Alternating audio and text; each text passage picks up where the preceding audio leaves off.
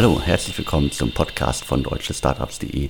Mein Name ist Alexander Hüsing, ich bin Gründer und Chefredakteur von deutschestartups.de. Heute spreche ich wieder mit Sven Schmidt, Seriengründer, Internetinvestor, OMR-Podcast-Legende und derzeit in Essen im Ruhrgebiet mit Maschinensucher unterwegs. Der heutige Podcast wird präsentiert von AMC Scale. AMC Scale baut bereits seit 2016 Amazon FBA Brands auf, also schon lange, lange bevor der aktuelle Trasio-Klon und der aktuelle E-Commerce-Boom losging. Seit 2019 bietet das junge Unternehmen diesen Service auch für Dritte an. AMC Scale übernimmt dabei die notwendigen operativen Aufgaben im Bereich Product Development, Analyse, Sourcing, Launch und Marketing. Dadurch ist der Aufbau für die Kooperationspartner von AMC Scale ohne große Zeitaufwendung und auch ohne großes benötigtes Experten-Know-how möglich. Und Experten-Know-how ist ja genau das, was man in dem Segment braucht. Das zeigen ja auch die diversen Trasio-Klone, die alle Amazon-Shops aufbauen wollen bzw. aufkaufen.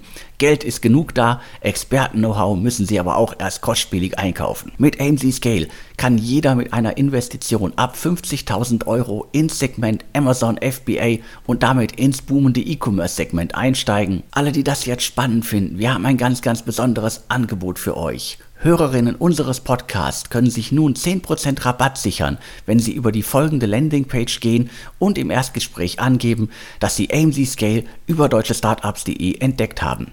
Alles weitere unter www.amzscale.net/ds. AMZ Scale schreibt man A-M-Z-S-C-A-L-E. Den Link findet ihr wie immer aber auch in den Show Notes zum Podcast und natürlich auch im Artikel auf deutschestartups.de. Nutzt diese tolle Chance und steigt mit AMZ Scale ins boomende E-Commerce-Segment ein. Auch von mir wieder Dank an AMZ Scale. Ich lerne es in der Zwischenzeit auch auszusprechen also dass äh, der Anbieter Trasio as a Service, wenn man so will, und der Markt bleibt ähm, auf jeden Fall ähm, weiter heiß. Ähm, ja, ähm, vielleicht für die Hörer, ähm, heute Donnerstag und nicht Montag. Ähm, Alex und ich wollten erstmal abwarten, wie England gegen Deutschland ausgeht und dann brauchen wir noch einen Tag, um das Ergebnis zu verdauen. Ähm, nee, wir waren beide ähm, die drei Tage, einer von uns beiden war immer verhindert und äh, daher ganz unabhängig ähm, von der Euro 2020 äh, die leichte Verschiebung.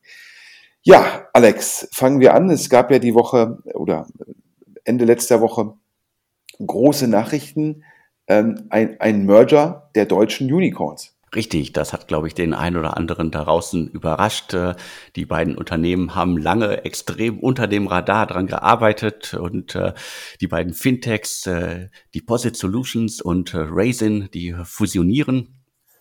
Was muss man über die beiden wissen? Also Raisin, das ist das Unternehmen, das in Deutschland als Weltsparen bekannt ist und äh, Deposit Solutions äh, 2011 gegründet, also auch schon richtig alt, ist vor allen Dingen unter der Marke Zinspilot äh, bekannt und da gab es jetzt eine große Fusion und das Unternehmen will jetzt gemeinsam Deutschland, Europa beziehungsweise weltweit angreifen. Und es geht so, äh, wie man ja auch an den Namen der, der jeweiligen Marken sehen kann. Es geht darum, wie kann ich äh, mein Geld anlegen und zwar sparen. Aber das ist sozusagen ja nur die Keimzelle.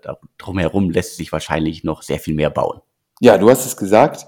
Ähm, sowohl ähm, Raisin wie Deposit Solutions vermitteln über ihre Endkundenmarken, ähm, gewinnen die de facto für ausländische Banken oder auch teilweise unbekanntere inländische Banken Einlagen, die dann teilweise mit, keine Ahnung, zwei bis drei Prozent, glaube ich, im Hoch verzinst werden.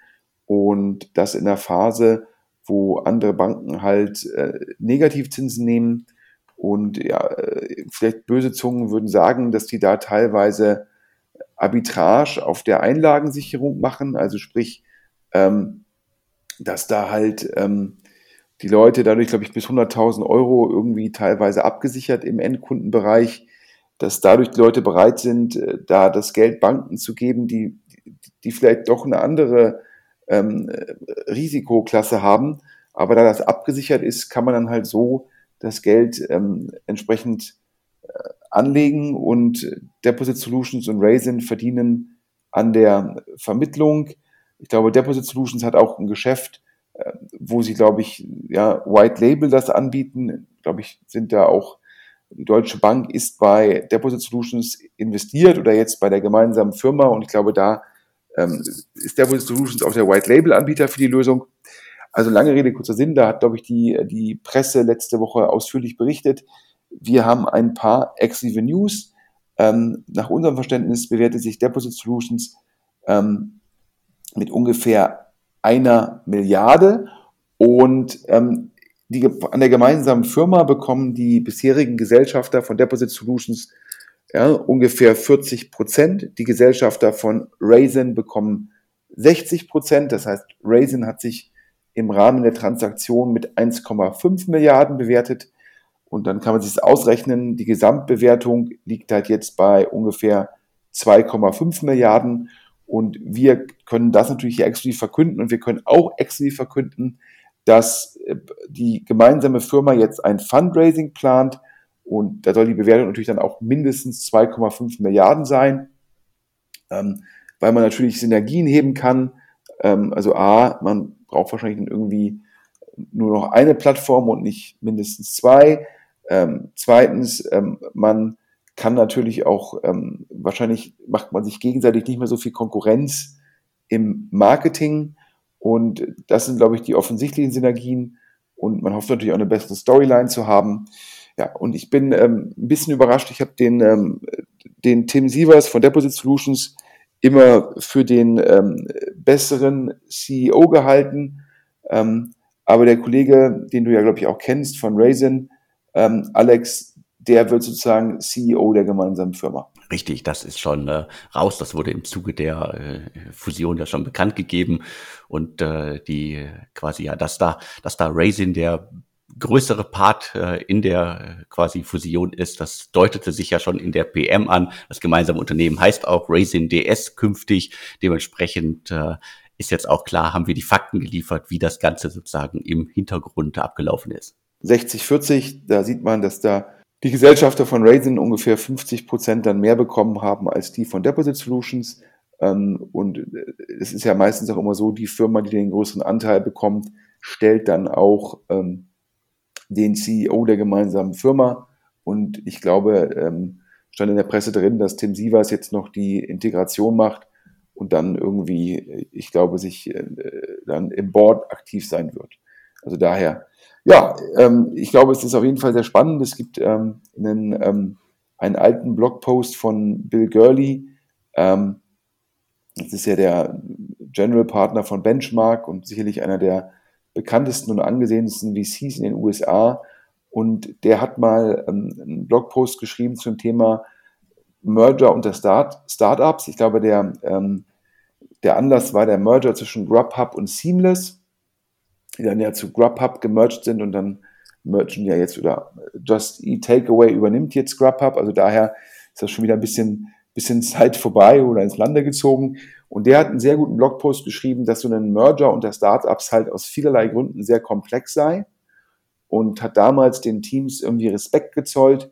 Und äh, das will ich an der Stelle auch tun. Ich glaube, sowas zu verhandeln, sowas über die Ziellinie zu bringen, ähm, bei Firmen, die eigentlich aufs Wachstum fokussiert sind, ja, und wo sicherlich auch viele Egos auf beiden Seiten involviert sind, zu sagen, ich bin bereit, vielleicht auch dann nicht CEO zu werden und ich bin bereit, dass irgendwie der Name von mir dann erst an zweiter Stelle kommt.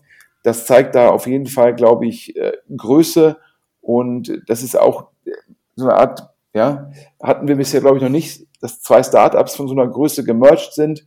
Ja, und daher Glückwunsch an alle Beteiligten. Und jetzt schauen wir mal, ähm, wann da und in welcher Größe, auf welcher Bewertung die Finanzierungsrunde kommt.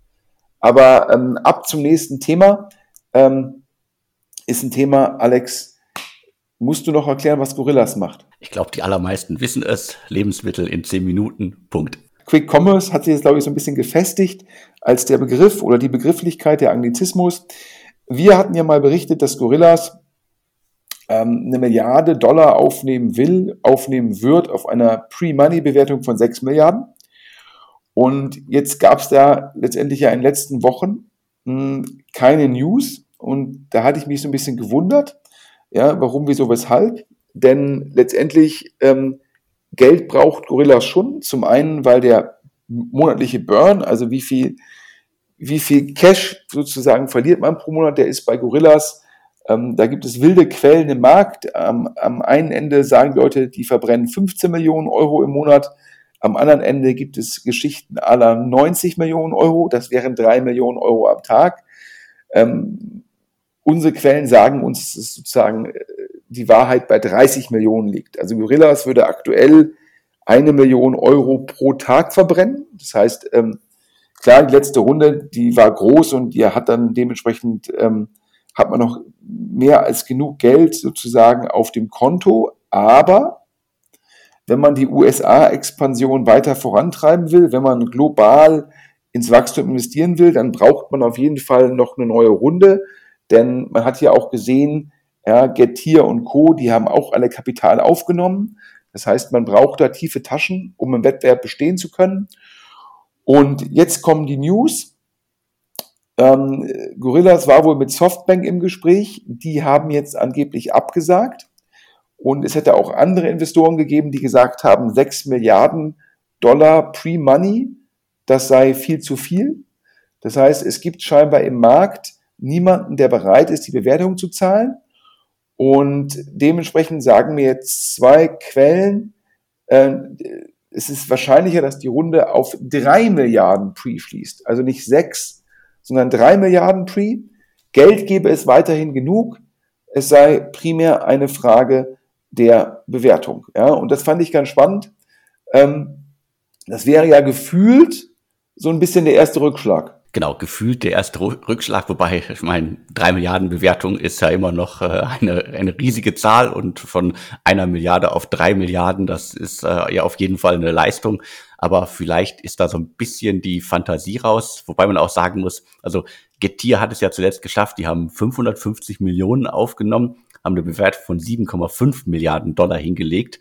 Dementsprechend äh, muss es da ja deutliche Unterschiede nochmal im Markt geben. Aber vielleicht hat sich das auch alles in den letzten Wochen, Monaten nochmal extrem gewandelt im Segment. Die Leute kennen die Zahlen und vielleicht ist es dann einfach auch ganz gut, nicht sofort irgendwie auf äh, 6 Milliarden. Wenn man das äh, nicht schafft im Moment, äh, ist vielleicht auch ein gutes Zeichen für den Markt. Ja, ich glaube, Getir ist ja schon ein bisschen länger dabei und hat natürlich auch schon in manchen Märkten wie der Türkei die klare Nummer eins. Also dementsprechend wahrscheinlich auch schon ein Stück weiter als Gorillas.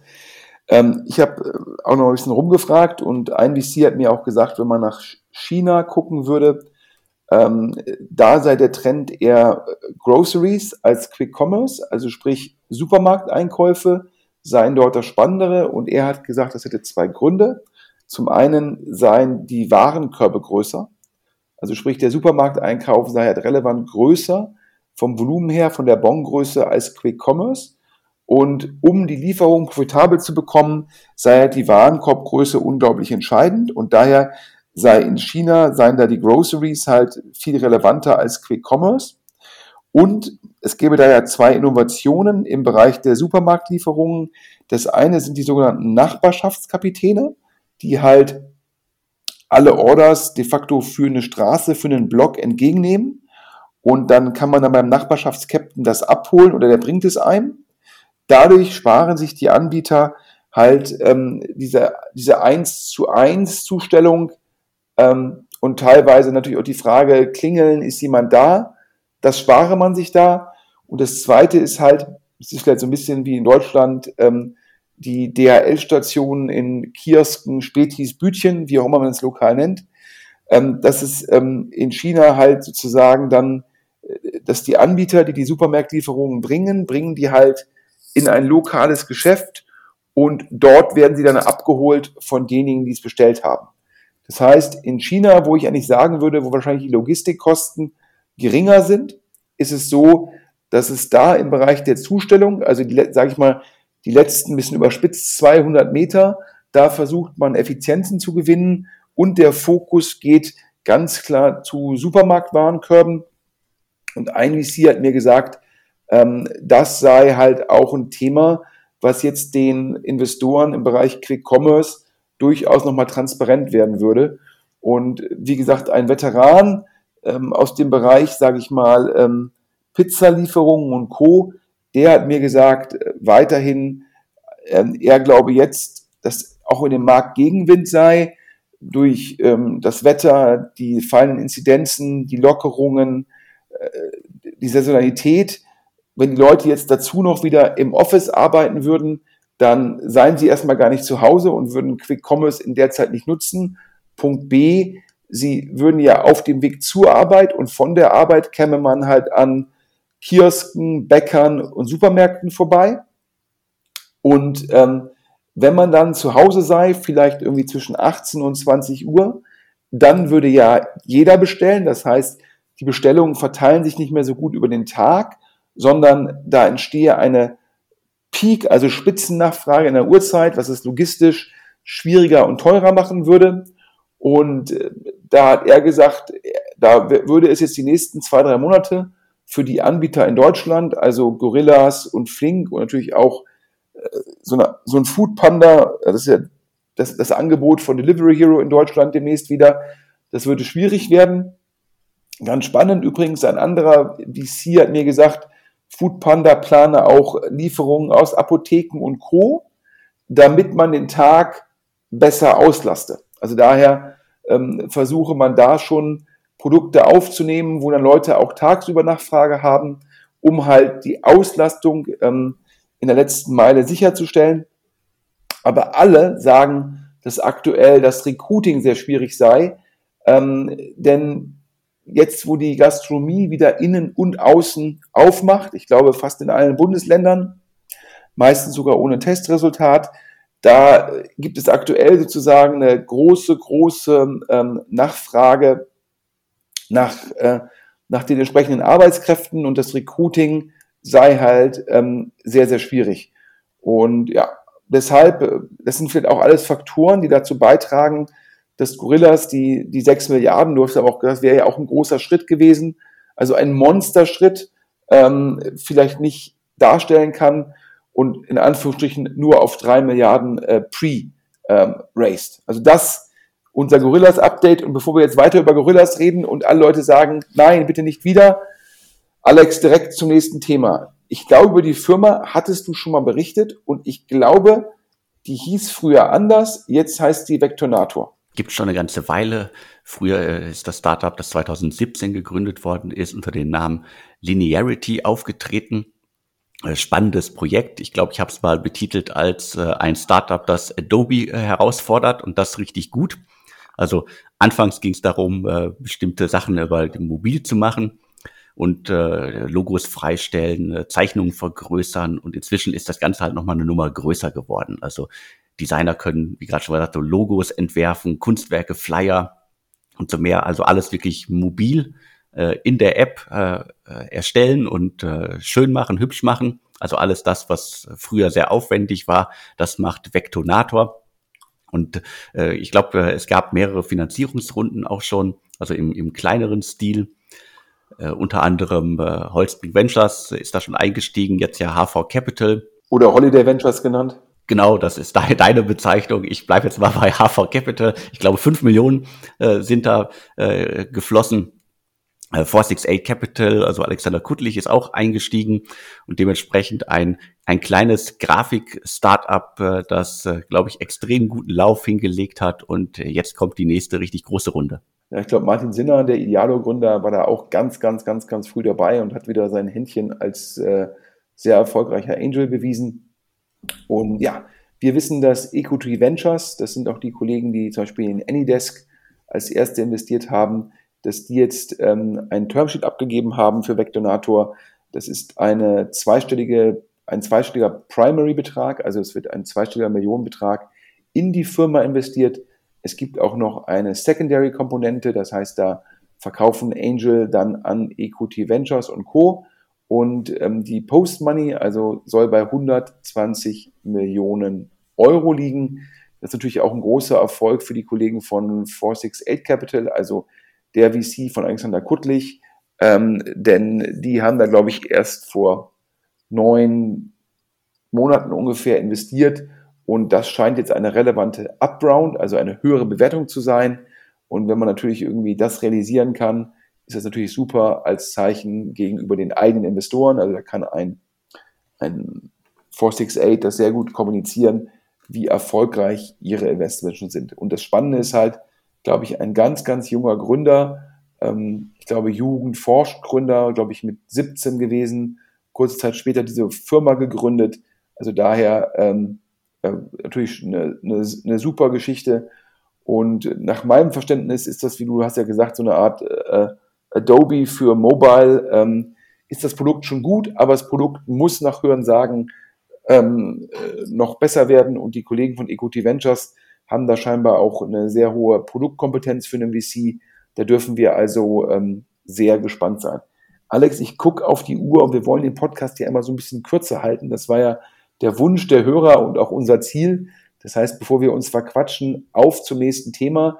Wir hatten über die neue Firma vom, ich sage jetzt mal, zweiten Käuferportalgründer. Der erste macht ja Enpal. Enpal macht der mit Picos und wir hatten ja auch schon über die Firma von Robin Belau gesprochen. Das ist der zweite Käuferportalgründer, Valyria. Und wer investiert da jetzt? Picos Capital. Da sieht man wieder Picos immer früh, früh, früh dabei. Also Pre-Seed immer erstes Geld in eine Firma und unglaublich viel über Netzwerk. Also sicherlich auch themengetrieben. Also PropTech ist ja auch ein Thema von Picos. Aber Picos macht halt, weil sie in der, wenn man Pre-Seed investiert, ist natürlich auch die Frage, wer sind die guten Gründer? Wie identifiziere ich die? Ja, wie überzeuge ich die von mir? Und in dem, in dem Bereich ist Pico sicherlich äh, top, top, top. Also deren Netzwerk bei Seer Entrepreneurs, deren Netzwerk bei High Potentials, ähm, das ist schon klasse. Und äh, ja, haben natürlich auch ein Riesenteam. Und ja, daher, ähm, nach unserem Verständnis, ist da ein Convertible gemacht worden. Also sprich, da investiert man und dann gibt es da ähm, meistens zwei, zwei Bedingungen. A, welchen Discount bekommt man zur nächsten Runde? Ja, ist dann meistens sowas üblich wie 20, 30 Prozent zur nächsten Finanzierungsrunde. Und dann gibt es immer noch ein Cap. Das heißt, man zahlt maximal eine Bewertung. Nach unserem Verständnis investiert Picos ungefähr 4 Millionen Euro und der Cap liegt ungefähr bei 25 Millionen Euro und der Discount auf die nächste Runde ungefähr bei 20 bis 30 Prozent. So ein Convertible macht man immer, wenn man sich zwischen Investor und Gründer zwar prinzipiell einig ist, aber nicht ganz einig ist, was die Bewertung angeht. Und dann ist das immer eine Möglichkeit, wo ähm, beide Seiten halt ähm, das Gesicht bewahren können. Und ich glaube, Valeria sollte als erstes halt sogenannte Zinshäuser, also mehr Familienhäuser, die verkauft werden, über eine Versteigerung verkaufen, abbilden als Innovation mit der Problematik, dass das ja in Deutschland nicht rechtsverbindlich ist, sondern erst die notarielle Beurkundung zur Rechtsverbindlichkeit führt. Und Picus will an dem Modell, weil sich ja im PropTech-Bereich sehr gut auskennen, nach Hören sagen, das mit dem Gründungsteam noch ein bisschen verfeinern, wo es eher darum geht, generell den Ankauf und das Management und auch den Verkauf von Mehrfamilienhäusern, also sogenannten Zinshäusern in der Fachsprache, ähm, effizienter zu machen und damit das Produkt auch nochmal zu öffnen nach dem Motto, ich, wenn ich jetzt irgendwie in München wohne, kann ich mir sicherlich sehr einfach ein Haus in München kaufen, da kenne ich mich aus, da habe ich vielleicht auch eine Hausverwaltung, die das übernimmt. Aber wenn ich jetzt in Berlin was kaufen will, ist es für mich schon schwieriger und Picos will äh, mit dem Team daran arbeiten, das einfacher zu machen.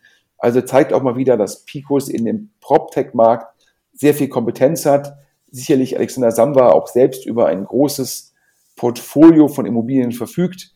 Ja, und ähm, daher, das ist die News. Und jetzt, Alex, eine spannende Sache. Ähm, du bist da in Anführungsstrichen hier von uns beiden der Direct-to-Consumer-Experte, sage ich jetzt mal so. Und du hast spannende Sachen gehört aus dem Hello Body-Umfeld. Genau, Hello Body, äh, der ein oder andere erinnert sich, äh, ein Startup aus dem Hause Invincible Brands. Die sind vor einiger Zeit äh, zusammen mit weiteren Marken an Henkel gewandert. Also sie haben 75 Prozent an drei Marken übernommen, Hello Body, Banana Beauty und Mermaid and Me. Das ist jetzt schon eine ganze Weile her. Das war ein richtig, richtig großer Deal. Und äh, da gibt's jetzt sozusagen die, die, die Insider-Informationen, dass das nach der Übernahme, wie das so häufig ist, wenn ein Konzern ein Startup übernimmt, dass da nicht alles rund läuft. Einige Teile des Managements und aus den Führungsebenen sind gegangen und äh, dementsprechend äh, läuft das nicht wie, wie erwartet. Ich glaube, es gibt auch äh, mehrere handfeste Infos dazu, dass auch Personal abgebaut worden ist und der Umsatz äh, sich nicht so entwickelt hat, wie man das gehofft hat. Aber wen wundert das, wenn quasi das Team, das das äh, Unternehmen groß gemacht hat, wenn das nicht mehr da ist, dann äh, läuft das häufig so. Und äh, ich glaube, dass man muss halt wissen, äh, ja, Hello Body und Co., äh, die arbeiten mit Influencern zusammen und dieser Markt, der verändert sich quasi wöchentlich.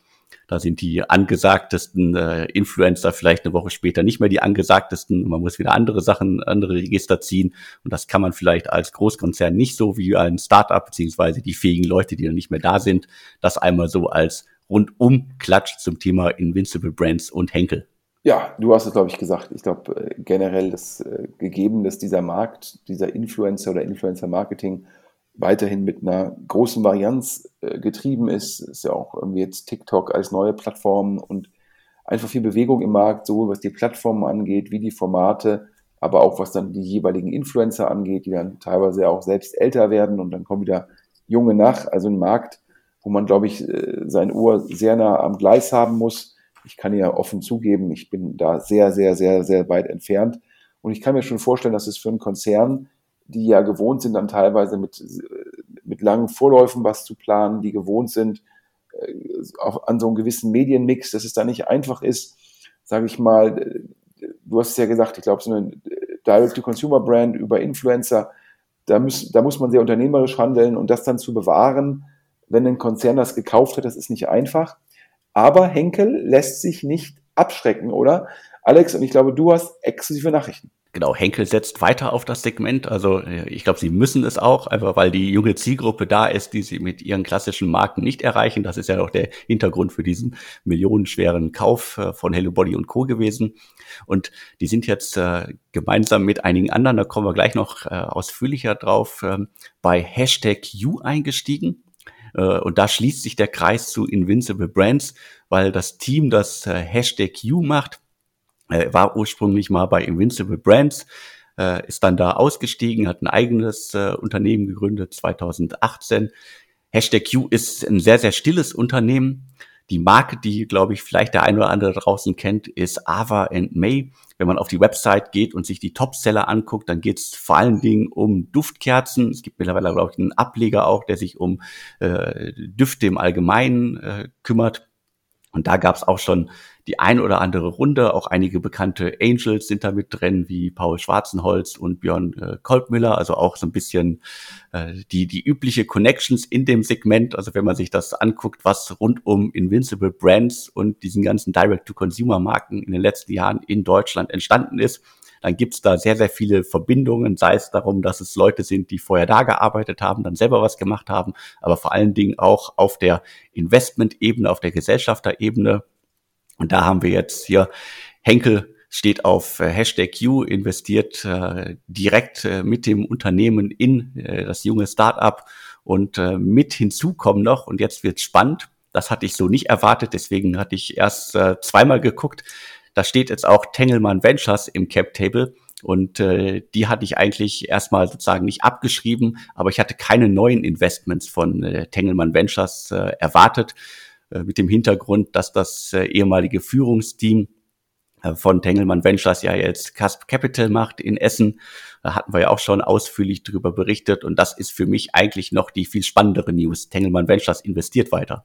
Äh, absolut. Ich war total überrascht. Ähm, nach meinem Verständnis war es so, dass ähm, das, kann man, kann man glaube ich sagen, dass das Family Office oder die Holding äh, der Familie Haupt ähm, dann halt die Bestandsinvestments ähm, von Tengelmann Ventures weiter betreuen sollte, die ja, glaube ich, auch, ob es nun irgendwie Klana ist oder äh, Scalable Capital, die sich auch weiterhin als sehr, sehr erfolgreich ähm, herauskristallisieren. Also daher profitiert da Tengelmann Ventures immer noch äh, von den Investments, die einen Christian Winter und einen Jan Sessenhausen und einen Wilken Engelbracht äh, gemacht haben.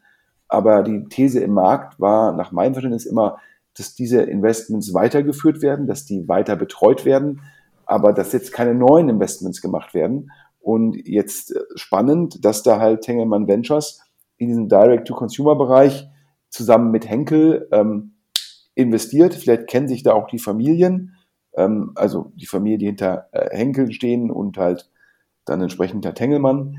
Ähm, ja, ich war überrascht. Äh, parallel ähm, hört man aber auch, dass Cass Capital, also sprich das ehemalige Tengelmann Ventures Team, unglaublich aktiv im Markt ist. Ähm, ja, der Berliner Flurfunk äh, sagt, ähm, dass da der erste Deal schon, ähm, dass der schon eingetütet sei und äh, dass alle guten Dinge drei seien und bald auch Deals äh, zwei und drei kommen würden und äh, man auch ähm, das Team weiter vergrößern werde, äh, was auch dafür spricht, dass das sozusagen nach dem First Closing, dass das weitere Fundraising unglaublich gut laufen muss. Ähm, man spricht da, glaube ich, mit vielen ähm, spannenden Leuten, um, damit die auch noch auf die Cass Capital Plattform ähm, draufkommen. Also daher glaube ich, äh, sehr, sehr viel Rückenwind und äh, ja, freut uns natürlich beide auch, äh, Alex, ich, weil ich mit Maschinensucher in Essen sitze, du, weil du dem Ruhrgebiet, glaube ich, sehr, sehr eng verbunden bist und ich glaube, du warst jetzt auch wieder beim Ruhr Summit involviert und ich glaube, du bist beim Ruhr Hub, beim Ruhr Hub dabei, also daher ähm, kann Essen nur gut tun definitiv äh, alles, was äh, aus Essen kommt, äh, Investments aus Essen, das macht, äh, macht einen guten Eindruck und dementsprechend, ich freue mich drauf, dass da Cusp Capital demnächst aus Essen heraus massiv in Startups investiert. Absolut. Der heutige Podcast wird präsentiert von AMC Scale. AMC Scale baut bereits seit 2016 Amazon FBA Brands auf, also schon lange, lange bevor der aktuelle Trasio-Klon und der aktuelle E-Commerce-Boom losging. Seit 2019 bietet das junge Unternehmen diesen Service auch für Dritte an.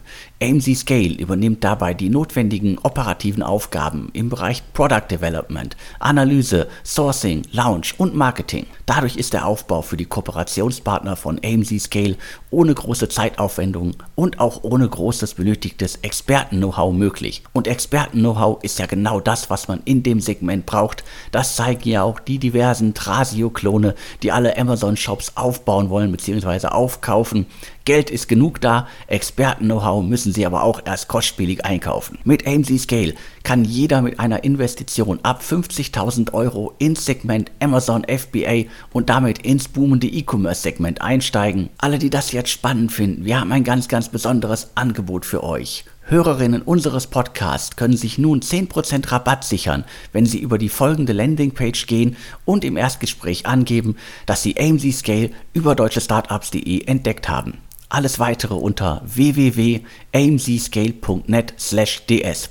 AMZ Scale schreibt man A-M-Z-S-C-A-L-E. Den Link findet ihr wie immer aber auch in den Show Notes zum Podcast und natürlich auch im Artikel auf deutschestartups.de. Nutzt diese tolle Chance und steigt mit AMZ Scale ins boomende E-Commerce-Segment ein. Ab zum nächsten Thema. Ähm, wir hatten vorhin über ähm, Gorillas gesprochen und derjenige, der die Pre-Seed-Runde bei Gorillas angeführt hat, der Berliner Super Angel Christoph Mehr, ähm, der gibt in dem Segment, sage ich jetzt mal, ähm, Lieferung von Essen, also jetzt ist, ist jetzt ein bisschen weiter gefasst, da gibt der Gas und äh, mir war irgendwie letzte Woche Investment zugerufen worden von Spectrum Equity. Spectrum Equity ist ein amerikanischer Growth Investor, die haben investiert in Gold Belly, also ich glaube äh, platt übersetzt im Denglisch äh, der goldene Magen, goldbelly.com und das ist ein Marktplatz für Restaurants, wo das Essen jetzt nicht, nicht innerhalb von 10 Minuten kommt, auch nicht innerhalb von 30 Minuten, sondern es ist ein nationaler Marktplatz, wo Restaurants auch national dann Essen verschicken, was dann natürlich per Definition nochmal aufbereitet werden muss. Also jetzt kommt es natürlich dann nicht nach zwei Tagen heiß auf den Tisch. Ähm, und da haben die 100 Millionen rein investiert. Und Goldbelly muss sich im letzten Jahr sicherlich auch von äh, Corona äh, befeuert, weil die Leute halt zu Hause waren, muss Goldbelly unglaublich gewachsen sein. Und passend dazu investiert Christoph Mehr. Alex, du hast es exklusiv. Christoph Mehr investiert in ein neues Startup. Äh, Volar heißt das Thema, das Unternehmen. Und äh, wenn ich mir das angucke, also das Startup ist äh, derzeit nicht äh, wirklich aktiv. Es gibt aber ein paar Hinweise, dass sie das Ganze schon in den letzten Wochen, Monaten ausprobiert haben. Und da geht's platt gesagt darum, dass man äh, ja sogar Essen aus Restaurants bestellen kann und zwar bundesweit. Es geht, äh, das Schlagwort heißt dabei Home Fine Dining.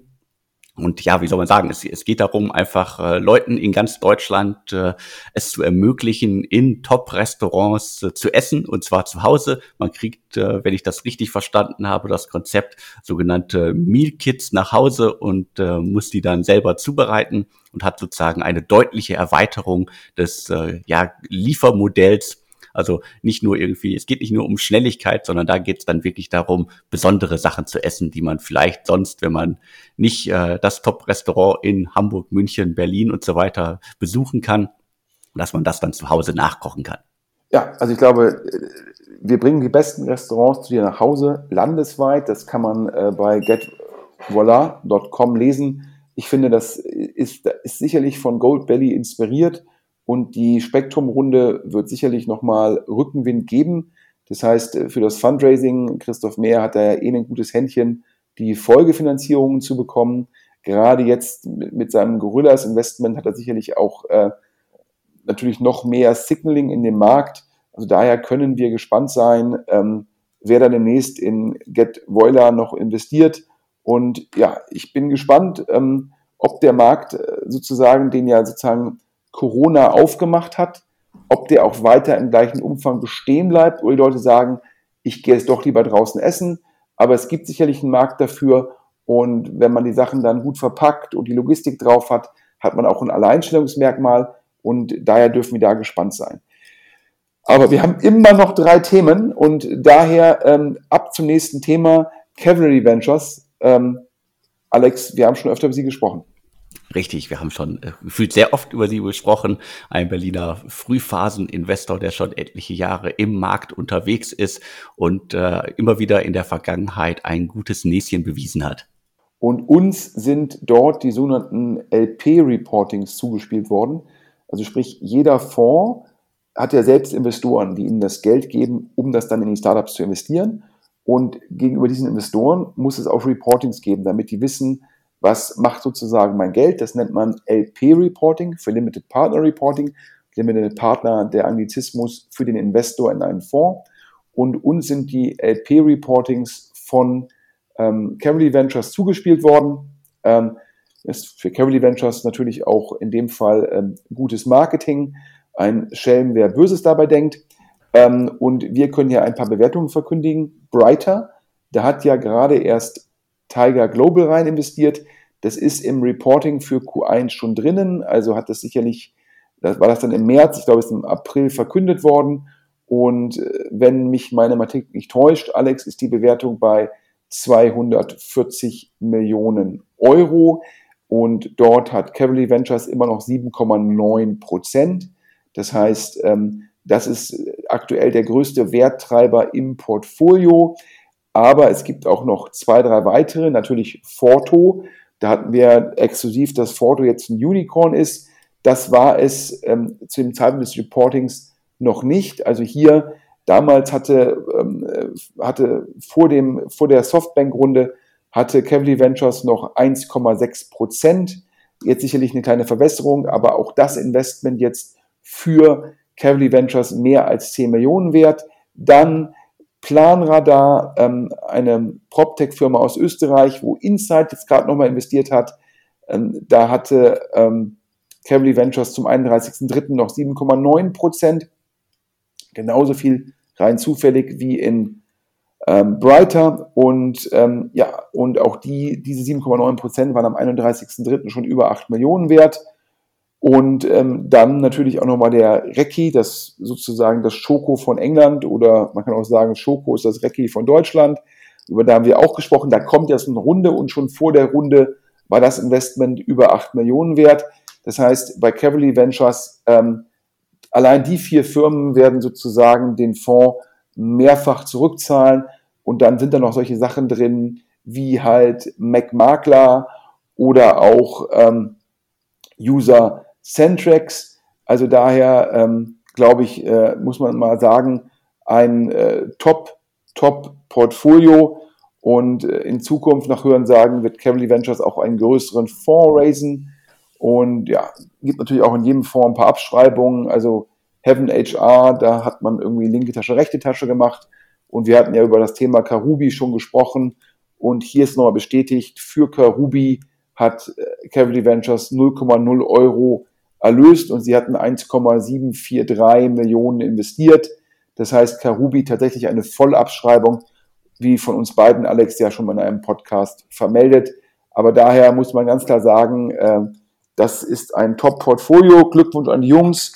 Und ähm, wie gesagt, ein Schelm, wer Böses dabei denkt, ähm, dass solche Reportings sozusagen ähm, an die Medien durchgestochen werden.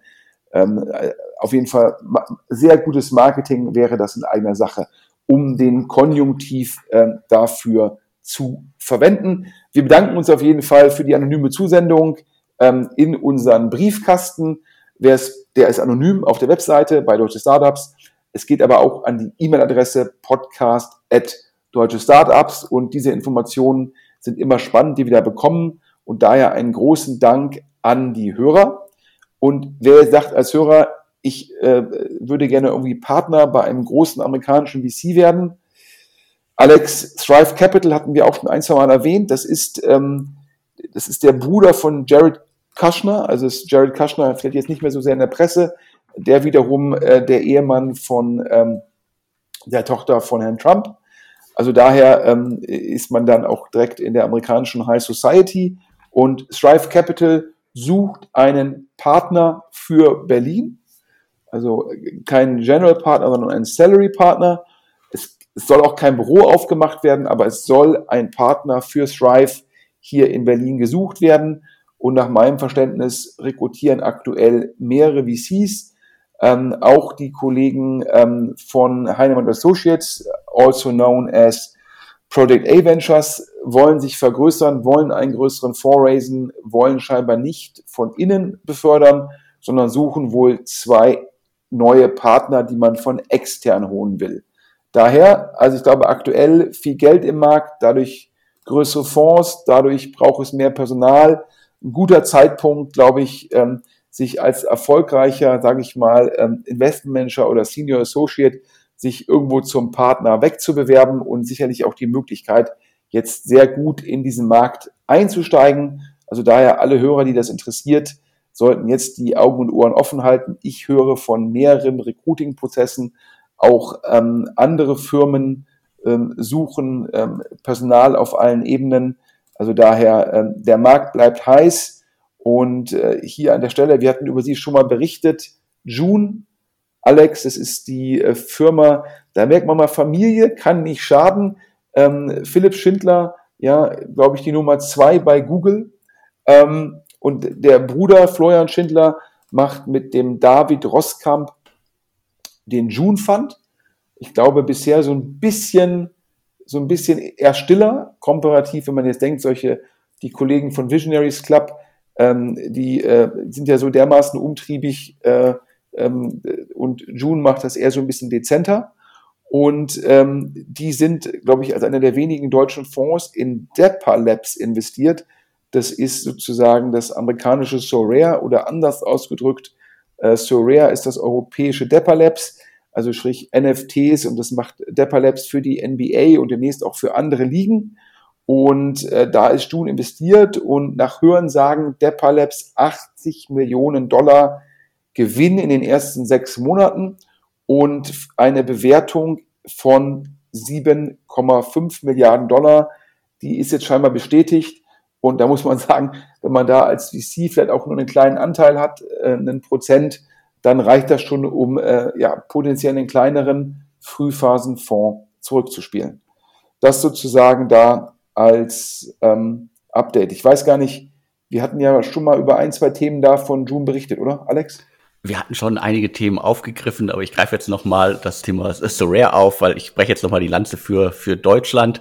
Und äh, wenn man sich anguckt, wie die beiden Unternehmen sich entwickelt haben, dann bin ich sehr gespannt, wie sich äh, Fanzone entwickelt. Das ist ja quasi dann das deutsche Gegenprodukt das jetzt auch im Zuge der Euro endlich aktiv geworden ist. Also es geht darum, äh, Sammelkarten zu sammeln und zu verwalten und zu tauschen und verkaufen.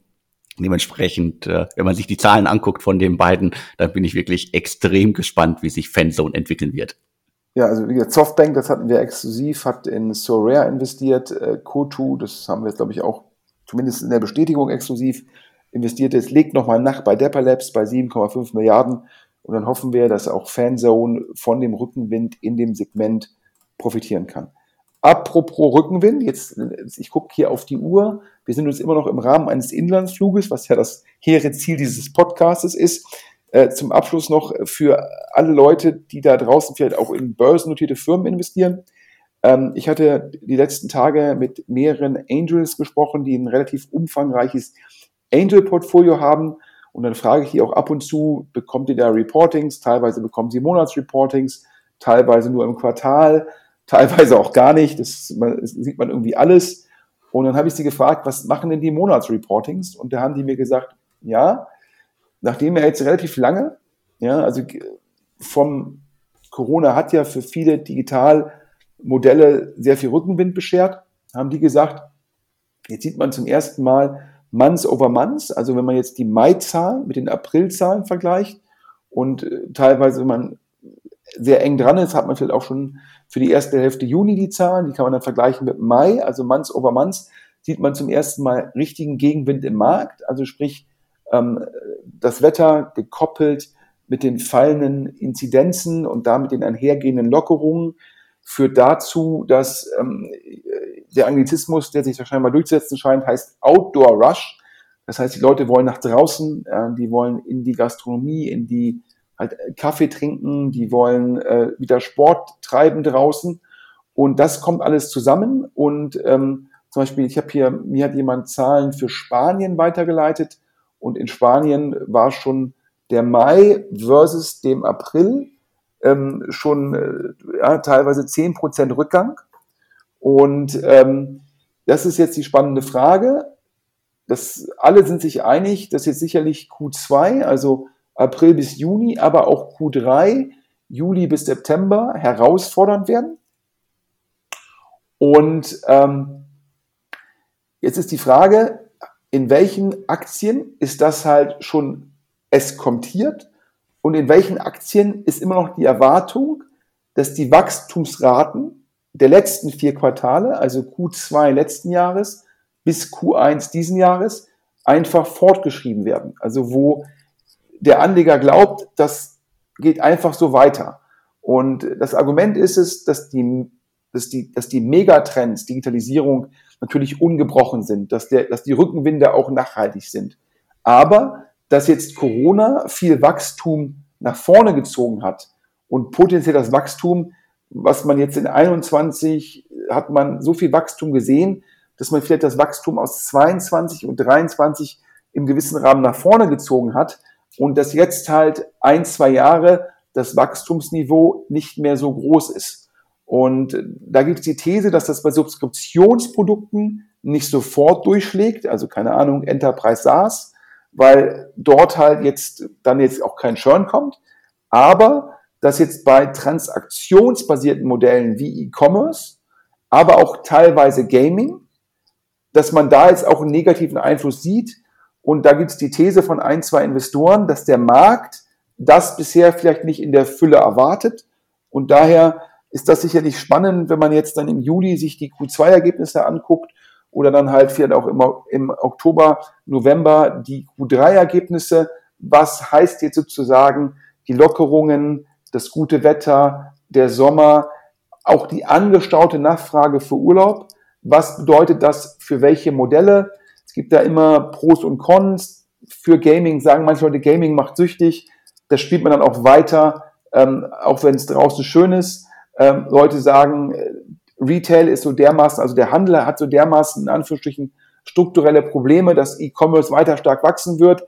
Ich glaube von den Zahlen, die ich gesehen habe, dass Q2 und Q3 äh, die Wachstumsraten da nicht so gut sein werden ähm, und dementsprechend da vielleicht in den Quartalsergebnissen manche äh, Aktienanleger durchaus überrascht sein werden. Das war mein abschließender Kommentar.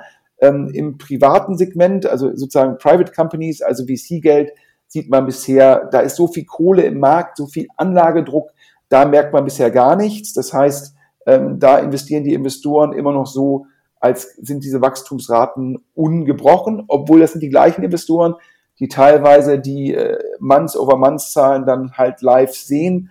Das zeigt halt, äh, wie stark dieser, dieser, diese Geldflut und damit der Anlagedruck im Markt ist. So, Alex.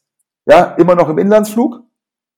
Ähm, wir sagen nochmal Danke an den Sponsor, oder? Definitiv. Nochmal vielen Dank an AMC Scale. Und wer mit wenig Geld äh, ein Trasio-Konzept, ein äh, Amazon FBA-Segment bearbeiten möchte, der sollte sich an AMC Scale wenden. Da findet ihr wirklich tatkräftige Unterstützung. Ja, und nochmal kurze Zusammenfassung. Es waren ja neun Themen jetzt in aller Schnelle. Raisin und Deposit Solutions, der Merger der deutschen Unicorns, die werden jetzt wieder Geld raisen, scheinbar auf einer Bewertung von mindestens 2,5 Milliarden. Anteile waren 60% Raisin, 40% Deposit Solutions. Das konnte man schon auch am neuen Namen rauslesen und daraus wer CEO wird, nämlich der Raisin CEO. Dann Thema Nummer zwei. Ähm, Gorillas, ja, aus der 6 Milliarden Pre-Money-Bewertung in US-Dollar werden jetzt nur drei. Ähm, vielleicht waren die 6 Milliarden einfach dann doch ein bisschen zu aggressiv. Ähm, wie Sie sagen, in China ist der Fokus mehr auf Supermarktbestellungen. Mal gucken, wie sich hier dieses Segment in Deutschland entwickelt. Thema Nummer drei. Vectonator von, ich sag mal, äh, einem unglaublich jungen Gründer, der scheinbar unglaublich smart sein muss. Glaube ich, Martin Sinner, einer der ersten Investoren, der Idealo-Gründer. Und jetzt macht Equity Ventures, die Kollegen, die auch in Anydesk investiert haben, investieren in Vectonator auf einer Post-Money-Bewertung von 120 Millionen Euro.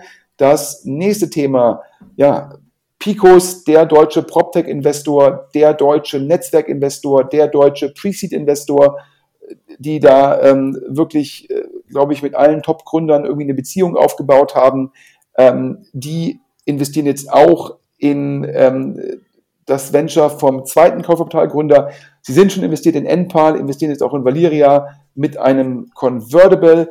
Alle Details haben wir vorhin erklärt ja, Alex, du hast es exklusiv verkündet. Ähm, Henkel und auch Tengelmann investieren in ein weiteres Direct-to-Consumer-Startup und das, obwohl Hello Body scheinbar im Rahmen von Henkel sich nicht mehr so gut entwickelt wie vorher. Und das Spannende ist auch, dass Tengelmann Ventures, obwohl das Team ja gegangen ist und jetzt mega erfolgreich Capital aufgesetzt hat, ähm, scheint auch Tengelmann da weiter zu investieren. Das hat alle am Markt ein wenig überrascht.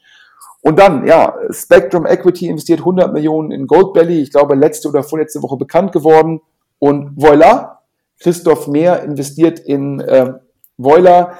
Das ist letztendlich ähm, sowas ähnliches in Deutschland. Also man kann landesweit von den besten Restaurants Essen bestellen, was man dann nicht heiß auf den Tisch bekommt, sondern aufbereiten muss. Ein spannendes Konzept, was sicherlich in Corona-Zeiten profitiert hat und vielleicht auch den Markt dafür geöffnet hat. Dann, wir haben berichtet über das Limited Partner Reporting von Cavalry Ventures in allen Details.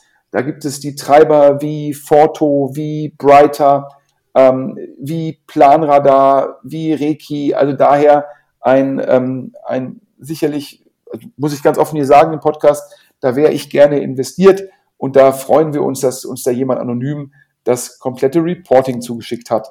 Ähm, Marketing in eigener Sache geht auf jeden Fall nicht besser. Das heißt, äh, falls, falls jetzt ein Fonds uns so ein Reporting zuschicken möchte, das Ganze anonym, wie gesagt, gerne auf dem Briefkasten auf der Webseite. Dann Strive Capital sucht einen Partner ähm, für den deutschen Markt in Berlin. Und wir sehen ja auch Inside, Kotu, äh, Tiger, die Angelsachsen mega, mega aktiv in Deutschland. Und daher wundert es auch nicht, dass Strive hier auch mehr machen will. Äh, großen Glückwunsch an June. Wir haben gehört, die Depper Labs Runde jetzt auf 7,5 Milliarden. Ich glaube, Q2, einer der anderen üblichen Verdächtigen im Growth-Bereich, hat da nochmal nachgelegt. Ist für June, die da, glaube ich, als einziger deutscher Fonds investiert sind, ein mega Erfolg. Hilft sicherlich, ähm, wenn der Bruder vom GP der zweite Mann bei Google ist. Sicherlich äh, mehr Netzwerk geht nicht. Und ja, jetzt zum letzten Thema habe ich gesagt, habe ich einen Kommentar abgegeben oder eine Erwartungshaltung zu den Q2, Q3-Zahlen. Zum ersten Mal seit einem Jahr ist ein bisschen Gegenwind im Markt. Also für mich persönlich die fallenden Inzidenzen draußen gehen soll man natürlich klasse, aber das führt, der Anglizismus ist zu einem Outdoor-Rush und daher bin ich mal gespannt. Äh, das werden spannende ähm, Quartalsreports geben von den öffentlich notierten Digitalfirmen. Ja, das waren die neuen Themen. Ähm, Alex, ähm, nächste Woche wieder wie gehabt. Ich glaube, von dir der News-Podcast. Ich glaube, du hattest auch wieder ein paar mega spannende Interviews äh, dabei. Und was ich ja immer persönlich am besten finde, dass sich bei dir auch junge Firmen komplett kostenlos vorstellen dürfen. Elevator Pitch. Das sind die anderen drei Formate. Das heißt, der Insider kommt ja nur alle zwei Wochen, meistens montags, diese Woche donnerstags, ähm, weil es einfach zeitlich nicht geklappt hat. Ja, jetzt sind wir immer noch im Inlandsflug. Alex, ich bedanke mich ganz herzlich. Ich bedanke mich auch für die vielen Ausführungen, für die vielen Infos. Und nochmal Dank an alle, die uns mit Infos in den vergangenen Wochen versorgt haben. Nutzt die Chance weiter, nutzt den Briefkasten, wie Sven gesagt hat, oder schreibt an podcast.deutsche-startups.de. Und mir bleibt jetzt nur noch zu sagen, vielen Dank und tschüss. Danke, tschüss.